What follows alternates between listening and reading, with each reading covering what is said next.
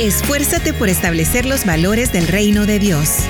En femenino, iniciamos.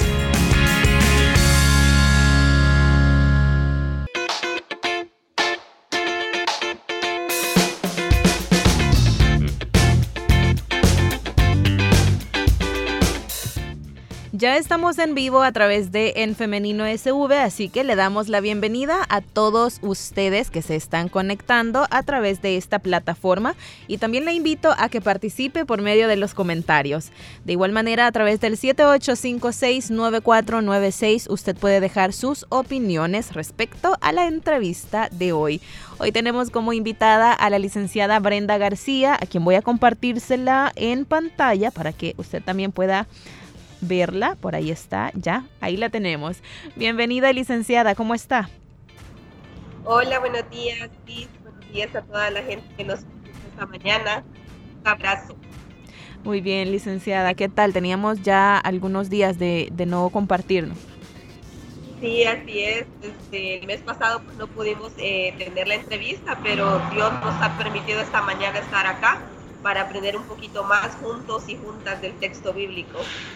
Hoy tenemos el tema La princesa que a través de la violencia sexual pierde el honor. Hoy estaremos conversando acerca de Tamar.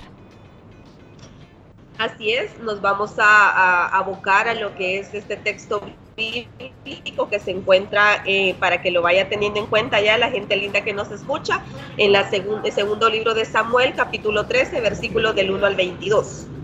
Muy bien, vamos a darle lectura acá a nosotras, licenciada si gusta Liz, lo vamos, lo vamos a ir como desmenuzando ah, eh, versículo por versículo. Entonces, para que, el tiempo nos alcance, lo vamos a hacer así. Muy bien, muy bien. Entonces, bueno, eh, en honor del tiempo, vamos a iniciar con este tema. Adelante, licenciada.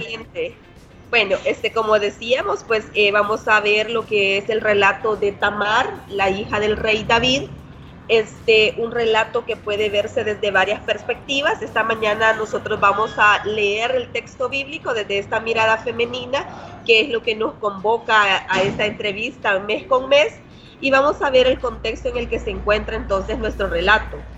Nos vamos a ubicar en el capítulo 13 de lo que es la segunda, el segundo libro de Samuel. En este libro pues se inicia todo lo que es una serie de dramas familiares que empiezan como a darle el cumplimiento a la palabra profética de Natán.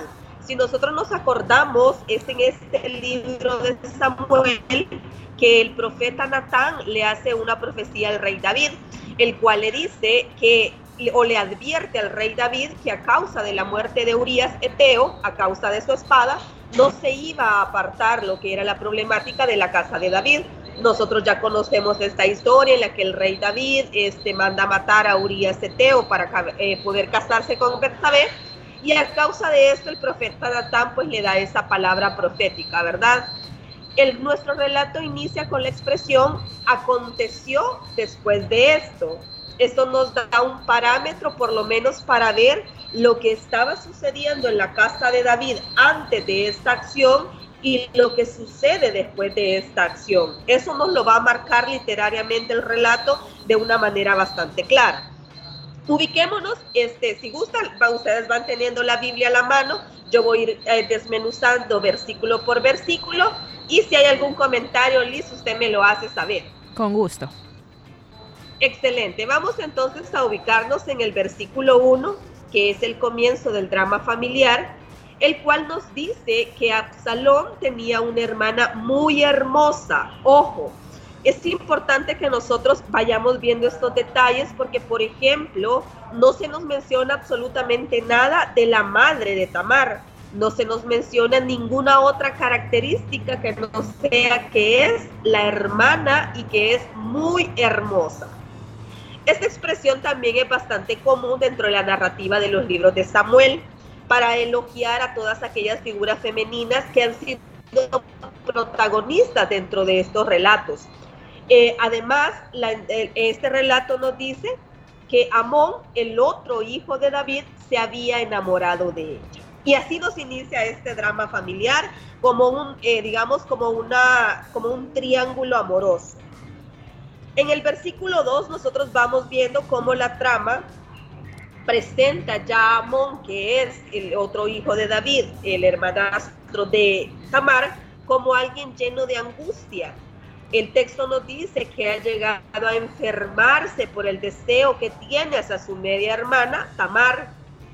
La narración en esta parte del texto acentúa únicamente en Tamar porque es una mujer, dice, muy hermosa, pero también nos da otra característica que tenemos que tomar en cuenta. Nos dice que es hermosa y que es virgen. Y que por lo tanto el llegarse a por dificultad. Recordemos, estimada Liz y audiencia, de que dentro de la cultura antigua de todas estas civilizaciones había como una dualidad entre honor y vergüenza. El honor únicamente o en su mayoría se les refería como a la honra de los varones, aquellos grandes líderes, aquellos grandes profetas. En el cambio, el, honor para una mujer representaba más los valores morales, como decir, ella era virgen. Y esta es una característica que a Tamar la tiene como en un pedestal especial. Aparte que es princesa, lo cual nos da un estatus moral y un estatus social y económico distinto de las grandes mayorías. En el versículo 3 hace, se hace entrar en escena a otro personaje de esta historia, llamado Jonadab, el cual dice que era amigo de Amón, sobrino del rey David, y, es además descrito como un hombre muy sagaz. Continúa la narración en el versículo 4. Jonadab le hace una pregunta retórica a Amón y le dice, ¿qué te pasa príncipe? ¿Por qué estás cada día más desmejorado? ¿No me lo vas a contar? Ante lo cual Amón responde, es que estoy enamorado de Tamar, la hermana de mi hermano Absalón. Luego, avanzando en la narración, Jonadab le dice, o le da una estrategia a Amón para que pueda acercarse a Tamar sin dificultades métete a la cama y fíngete enfermo. Y cuando llegue tu padre, verle y le dices, que venga por mí mi hermana Tamar y que me dé de comer y que prepare ante mi vista el alimento para que yo lo vea y coma de su mano. Estamos ante escenas en las cuales si nos damos cuenta son únicamente los personajes masculinos los que tienen voz y los que van a armar toda esta trama. Vemos a una Tamar que todavía no aparece en escena, que no tiene voz, ni mucho menos eh, otro tipo de acciones. En el versículo 10 nos dice que Tamar le llevará los alimentos hasta su alcoba y le dará de comer de sus manos. Tamar, ante esta, ante esta orden de lo que es el rey David, tiene que obedecer e ir a la petición de su hermano en la habitación. En el versículo 11 le dice a Tamar, ven, acuéstate conmigo, hermana mía. Ante tal petición, ella le responde, no, hermano mío, no me deshonres, pues esto no se hace en Israel, no cometas tal iniquidad, porque ¿dónde llevaría mi deshonor y tú pasarías por uno de los más infames de Israel?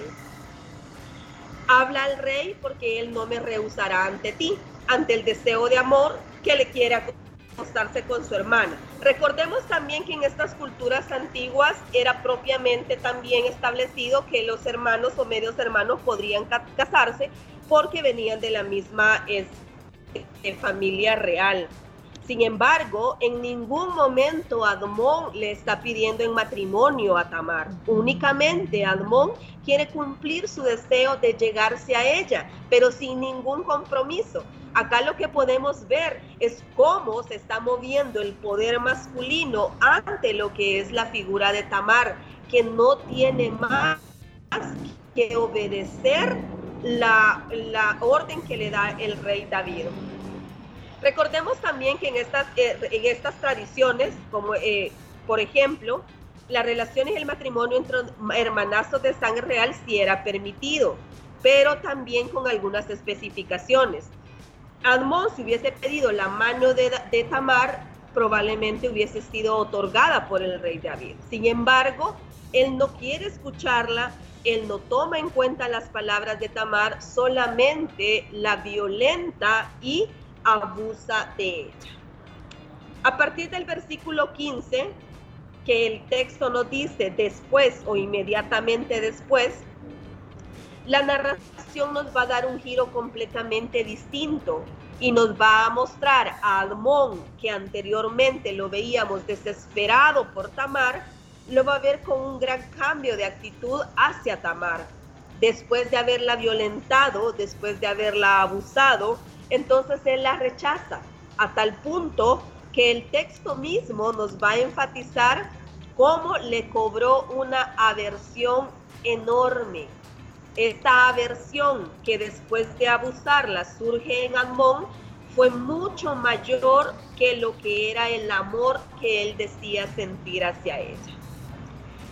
Tamar, una mujer violentada que pierde todo su honor, que está completamente deshonrada, al ver la actitud de su hermano después de abusar de ella, le dice que no la eche, puesto que eso sería una mayor deshonra, ya que en la época en el que nos sitúa el relato, Admón tenía la obligación de pagar una compensación económica con Tamar y casarse con ella cosa que no lo hace. Entonces podemos ver acá cómo la actitud de Amón, después de tener como esa gran desesperación de amor por Tamar, se nos muestra como una persona infame que irrespeta toda la dignidad humana de Tamar y la termina echando a la calle. El texto va a transcurrir entre el versículo 18, que el narrador nos presenta a Tamar con una túnica muy elegante, la cual solamente era utilizada por, por princesas solteras y que posteriormente es rasgada. Este detalle de la ropa también es muy importante porque cuando hablamos acerca de la túnica que llevaba Tamar, esta túnica o el vestido real que ella utilizaba representaba todo el honor que ella podía tener en tanto doncella y en tanto también la hija del rey. En el versículo 19 nos presenta a Tamar echándose ceniza en su cabeza y rasgando la vestidura, que llevaba puesta. Esto como resultado de la humillación y de la deshonra que había experimentado. La ropa, la túnica real, blanca, brillante que ella utilizaba, es rasgada y es echada ceniza. Simbólicamente eso representaba cómo, cómo Tamar como persona, como mujer, mujer había perdido completamente toda su dignidad ante una sociedad que desvalorizaba a las mujeres que ya no eran vírgenes y mucho más a aquellas que el hombre que les había deshonrado no se casaba con ella. Acá entonces en el versículo 19 vemos una total símbolo de humillación ante la deshonra que ella ha experimentado. La violencia y la deshonra de Amón hacia Tamar tiene dos dimensiones. La primera es una estrategia que viene a partir de lo que es el consejo de terceras personas, que le dicen a otras personas cómo actuar ante personas que no tienen una voz, una, una persona que no tiene derechos. Acá Jonadab es esta persona que orienta a otras a actuar de determinada forma. Y la segunda es cómo también los personajes del relato y respetan lo que son los preceptos de la Torá, ya que en la Torá o la Biblia hebrea se decía cómo perfectamente era el trato que se le daba a una mujer después de llegarse a ella. En los versículos entre el 20 y el 23, que es como nuestra parte final, nuestra parte eh, conclusiva, aparece lo que aparece Absalón y hace la pregunta para saber si Amón ha estado con su hermana. Y le dice, no tomes a pecho este asunto. Le dice Admón a Absalón, no tomes a pecho este asunto, como quitándole toda esa carga, toda esa responsabilidad de la actitud que él había tomado de abusar de su hermana. El texto nos va a comentar también cómo Tamar se queda en casa de su hermano Absalón de esta manera, Absalón le da protección a su hermana, deshonrada, ante la infamia cometida por Amón y ante la indiferencia también del rey David, que no hace absolutamente nada en cuestión del abuso que le es causado. Este amor que sentía entonces el rey David a sus hijos estaba también marcado. Licenciada, estamos teniendo problemas con la conexión al Internet. Vamos a tratar de restablecerlo. Mientras tanto, vamos a hacer una pequeña pausa musical y ya regresamos con más de En Femenino y esta entrevista.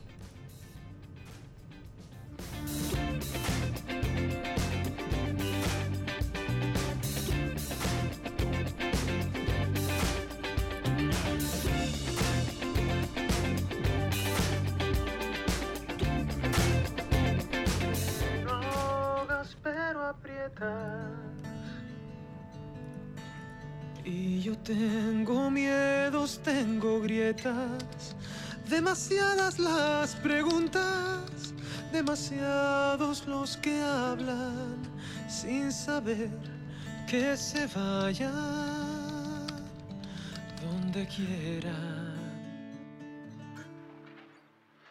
Tú siempre me hablabas de un padre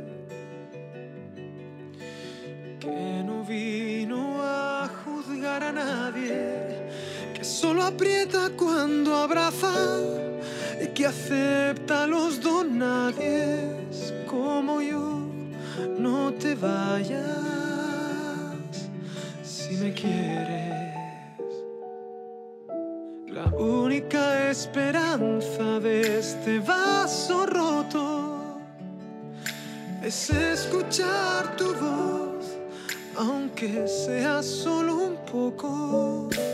Una frase, y a mí me basta, mi pecado me desgasta, toma el fango de mi alma, dale forma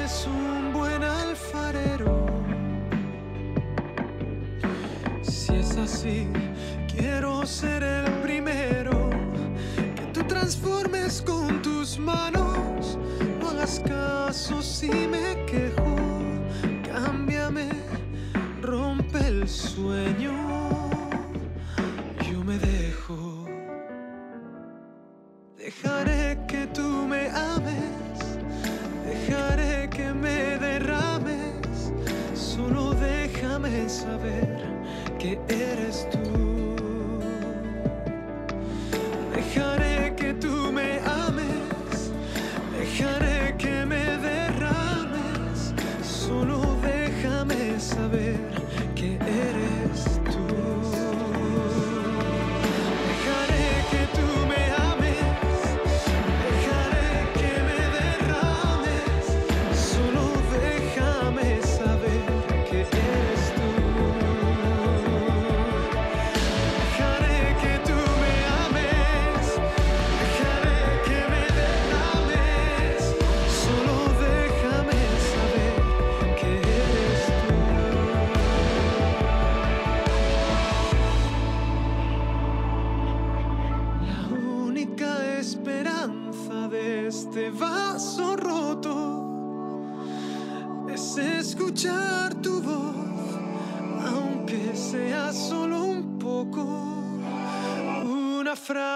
Frase tuya a mí me basta, mi pecado me desgasta, toma el fango de mi alma,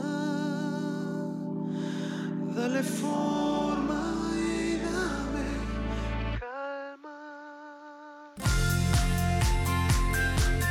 Así que según tengamos oportunidad, hagamos el bien a todos y mayormente a los de la familia de la fe.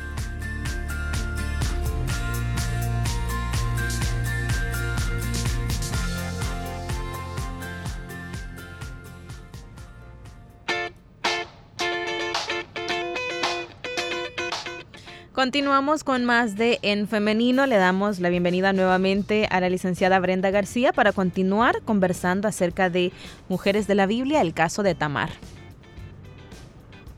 Sí, muchas gracias y No hay problema, licenciada. La punta de la conexión. La solución es Adelante. ¿Sí se me escucha? Ahora sí. Ok, perfecto.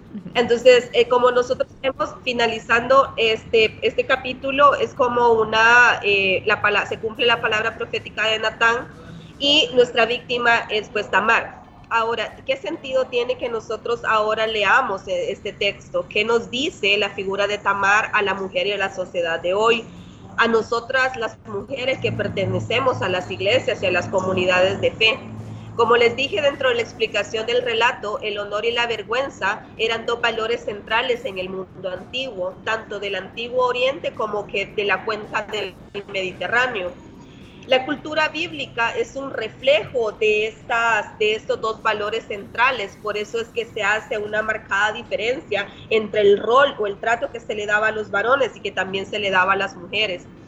Los relatos en torno a Tamar, a la figura de Tamar, hoy día nos permiten comprender la importancia de estos valores para los escritores de dichas narraciones y de cómo estos valores influyeron para que se construyera esta y otras tramas de los relatos bíblicos a través de las acciones de sus personajes, los cuales nos dan una mirada cultural de lo que para ellos era el honor y la vergüenza.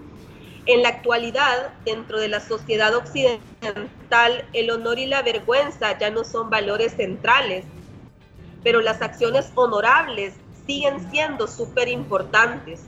La construcción, evidentemente, este, eh, de la mirada masculina del texto bíblico y de la configuración de nuestras sociedades, en su mayoría de casos, ha colocado a la mujer en un papel de total sujeción al varón a veces siendo víctima de muchos tipos de violencia, violencia física, violencia psicológica, violencia simbólica, violencia sexual y hasta violencia feminicida. La mujer ha sido colocada en una posición desigual y de total desventaja, lo cual ha permitido en muchos casos que el hombre haga uso de su poder para hacer lo que él quiera. En el tema de las acciones honorables, nuestra cultura sigue exigiéndole más a la mujer, ya que la, mentalidad cultural dice, el hombre sí puede hacer, pero la mujer no. Cuando lo ideal sería, Liz, eh, querida audiencia, que estos valores honorables pudieran regir tanto la vida de los varones como también de las mujeres, que aquello que es permitido eh, moralmente fuese regido también para ambos sin excepciones. Ante todo esto, se hace necesario leer nuestra historia con todos aquellos antecedentes que han permitido construir las relaciones personales de esa manera desigual. Es un llamado también para nosotras las iglesias, para las personas de fe, que podamos romper con todos esos antivalores, que podamos romper con esas cadenas de humillaciones, de deshonra actualmente la mujer en muchísimos sentidos y de igual manera que podamos leer el texto bíblico desde otra mirada, desde una mirada evangélica que nos permita ver la reivindicación de la mujer, de todas las mujeres que han sido y siguen siendo humilladas en la actualidad. El sentido de la figura de Tamar es un llamado a no perpetrar más humillaciones y deshonra de la mujer. Es un llamado a las personas que decimos llamarnos cristianos a romper silencios y a construir caminos que permitan la reivindicación de la mujer de hoy y que juntos y juntas podamos crear lo que es el reino de Dios aquí y ahora. Es una invitación a que leamos los textos bíblicos desde ese mensaje del Evangelio, desde el corazón de Dios y desde el propósito que tiene hacia nuestras vidas. Licenciada, hay muchos elementos acá que vale la pena eh, enfatizarlos y también porque nuestra audiencia está participando y eh, tienen opiniones también respecto a este tema, pero quisiera que fuéramos primero hablando acerca de la posición eh, en la que se encontraba Tamar, una posición desigual de poder, no tenía toda una estructura oprimiéndola, ella no podía decir no, no tenía voz ni voto. A esto es algo que nos está señalando también nuestra audiencia y algo muy importante que también se veía en el texto y que me llamaba mucho la atención era la manera en la que la vestimenta en su momento era un eje central y hoy también eh, yo quisiera traerlo como al presente, ¿no? a nuestro contexto, que este sigue siendo un elemento em, superficial por el cual también a la mujer se le violenta, ¿no? digamos en, los casos de eh, acoso sexual, por ejemplo, o el acoso callejero, siempre, siempre hay más tolerancia hacia el victimario que hacia la mujer que ha sido víctima, ¿no? Porque en casos eh, donde ha habido este tipo de, de, acoso que le comento, la pregunta o el comentario es ¿y cómo iba vestida, por ejemplo? ¿Hiciste algo para provocar? O sea, siempre va la responsabilidad sobre la mujer. Exactamente. Lastimosamente todavía esos valores, esos antivalores prevalecen en nuestras sociedades y vemos eh, a la mujer en la mayoría de los casos como un, como un simple objeto. Eh, no hay respeto alguno por la humanidad, por la dignidad, por el cuerpo femenino aún muchas personas que se dicen llamar cristianos cometemos esos errores y, vemos, y seguimos viendo a la mujer en, ese, em, en esa razón de desigualdad en relación al hombre. Cuando si nosotros vamos al texto bíblico, desde el inicio del texto bíblico, allá en Génesis, que dice, Dios creó al hombre y a la mujer a su imagen y semejanza. Si, si, si los varones siguen humillando, abusando del cuerpo femenino, están abusando de la imagen de Dios. Y eso es algo que se tiene que tomar en cuenta.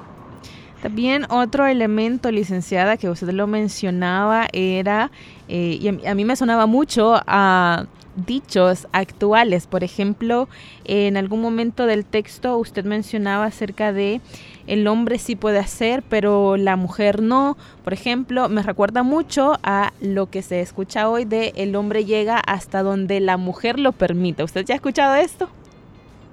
Sí, totalmente. Es como un... Mire, eh, realmente es bien complejo, ¿verdad? Analizar la violencia, porque en sí misma la violencia es compleja. claro. Pero toda esta micro, microcultura que se ha creado, no solo en nuestro país, El Salvador, sino a nivel latinoamericano, eh, somos unas culturas eh, propiamente este, desiguales. Entonces, esa permisidad o esa responsabilidad que se le da al, al varón, y que él se desliga completamente echándole la culpa a la mujer eh, porque vos andas vestida de esta forma, porque vos hablas de esta forma, qué hiciste, a qué hora de la noche venías.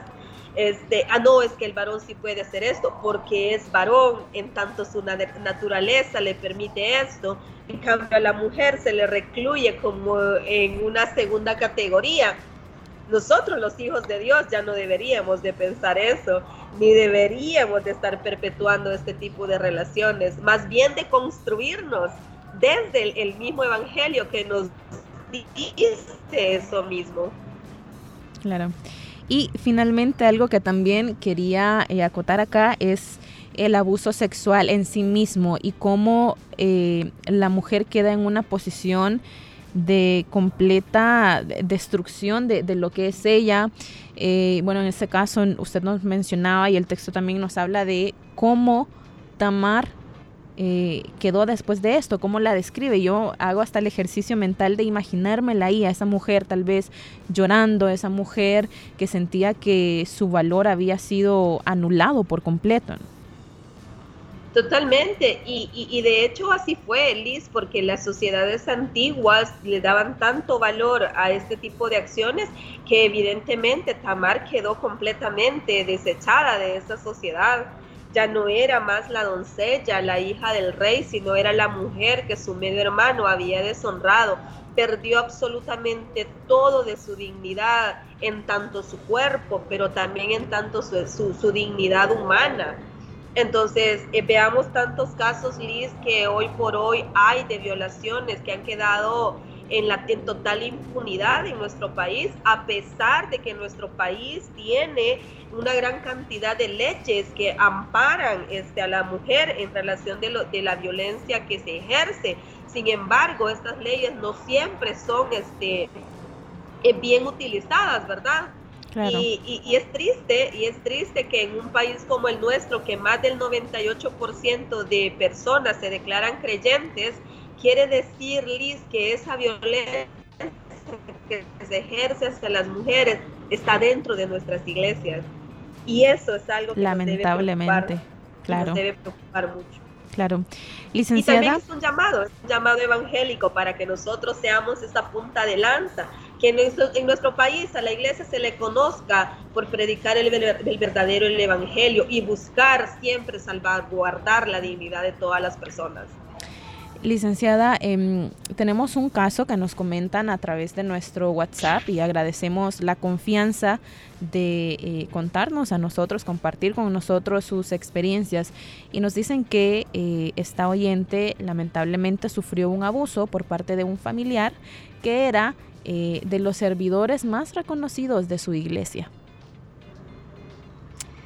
Sí, es, es, completamente lamentable, Liz, y muchísimas gracias por la confianza. Eh, yo solo quiero quizás traer a la memoria este, a, a, muchos casos de mujeres que podemos verlo a través de este testimonio, pero también cómo Dios ha obrado en aquel quebranto de esas mujeres que han sido abusadas, cómo Dios ha venido sanando cada parte del cuerpo, cada parte física, espiritual y emocional es Dios que realmente lo hace y es el, este Dios que sana a la persona que ha sido este, herida, dañada, abusada. Este Dios también puede convertir a aquellas personas que ejercen y perpetúan la violencia.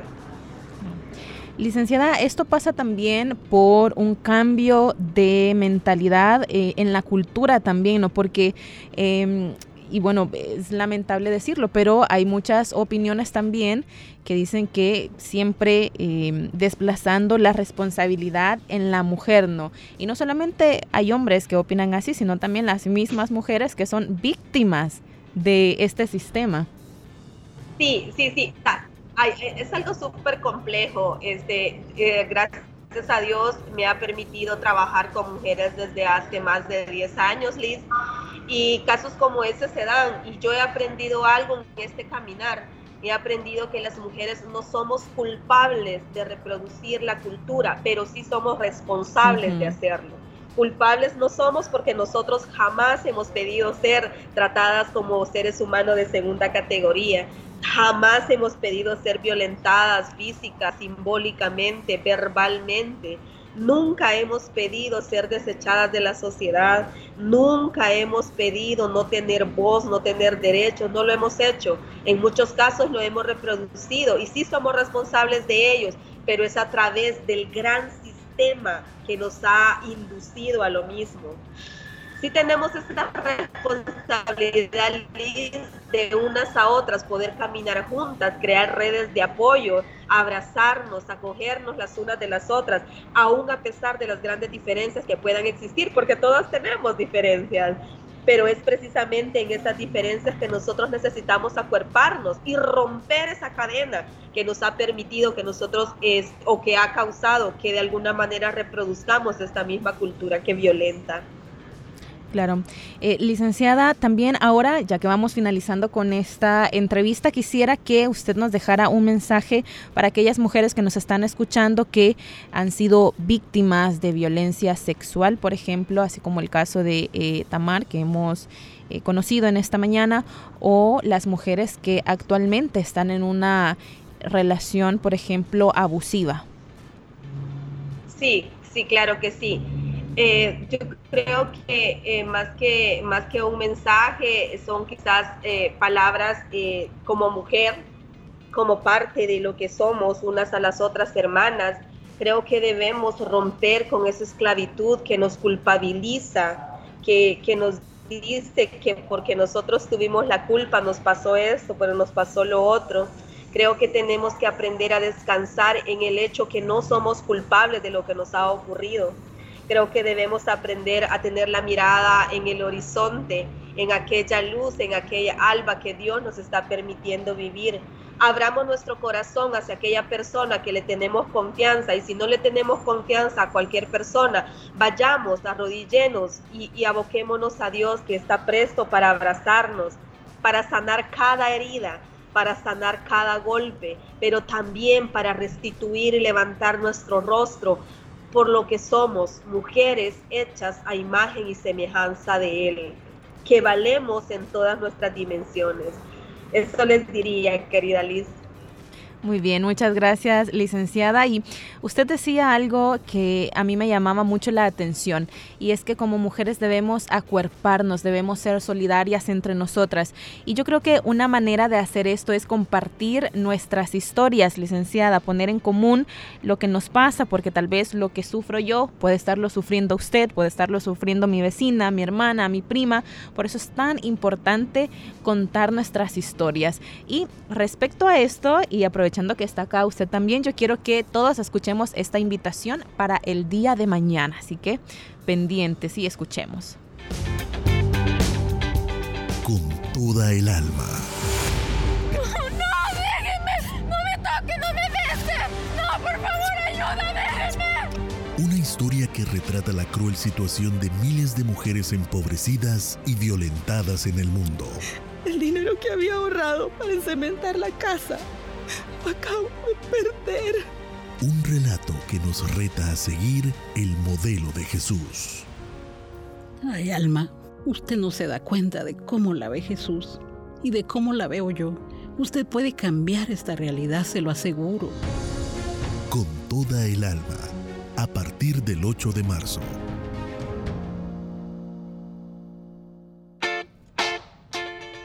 Bueno, por ahí tiene esta invitación para el día de mañana, licenciada también, em, con esta producción que se ha preparado en Radio Restauración con el objetivo pues que esperamos también que eh, sea Dios hablando a la vida de muchas personas por medio de esto.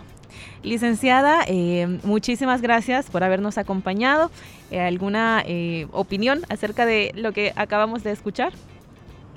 Sí, eh, bueno, yo creo que eh, yo creo que eso es precisamente la luz que nosotros necesitamos, abrir este tipo de espacios, conocer más historias, romper el silencio para que paulatinamente y de la mejor manera nuestra sociedad siga siendo, sea una sociedad en la que podamos habitar todos y todos y el sueño de Dios sea posible, Liz. Adelante, muy orgullosa de estar acá con usted la admiro, la respeto mucho, así también a todas las personas que nos ayudan y que nos este, pues, sintonizan en esta entrevista todos los meses. Igualmente, licenciada, ha sido un gusto, un placer, una bendición que nos haya acompañado en este programa y en los que vienen, primeramente Dios. Así sea. Un abrazo para todos y para todas. Gracias, igualmente. Que tenga un feliz día. Y ahora también agradecemos a usted quien ha estado pendiente de este programa, que nos ha estado acompañando, que ha estado participando con nosotros. Eh, les agradecemos y también honramos cada una de sus eh, opiniones, cada una de eh, las experiencias lamentables también que nos comparten. Eh, son ustedes personas muy valientes, mujeres muy valientes al estar compartiendo lo que les ha sucedido. Así que les agradecemos nuevamente. Y ahora quiero hacerle la invitación y es para el día de mañana, para que nos encontremos nuevamente a partir de las 9.30 de la mañana a través del 100.5 FM y también a través de en Femenino SV, que es como usted puede encontrarnos en Facebook. Quedamos hasta acá, pero nos vemos entonces y nos escuchamos hasta mañana. Que tengan un feliz día. La respuesta más rápida es la acción. En femenino. Hasta la próxima.